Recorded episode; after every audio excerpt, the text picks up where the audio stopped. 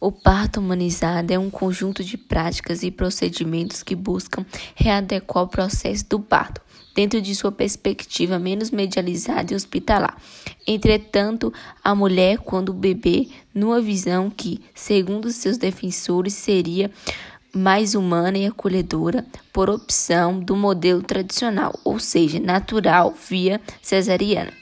Segundo seus defensores, no parto humanizado, o protagonista de todo o processo são a gestante e o feto, sendo assim tão importante quanto o procedimento médico também são entendidos como atenção e cuidado à mãe e o filho que está nascendo.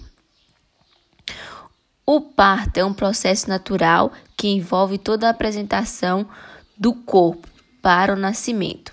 Estamos falando aqui das contrações, dilatação e da autoconfiança da mulher no parto. A mãe precisa se sentir capaz de dar luz, apoiada por uma equipe especializada, e o bebê precisa experienciar o nascimento de todas as instâncias. Os médicos de plantão de saúde costumam ser cesar cesaristas. Portanto, saiba que o parto natural é um processo que acompanha a natureza da mulher, enquanto a cesárea é uma solução cirúrgica para o parto em casos que a mãe ou o bebê estão em risco.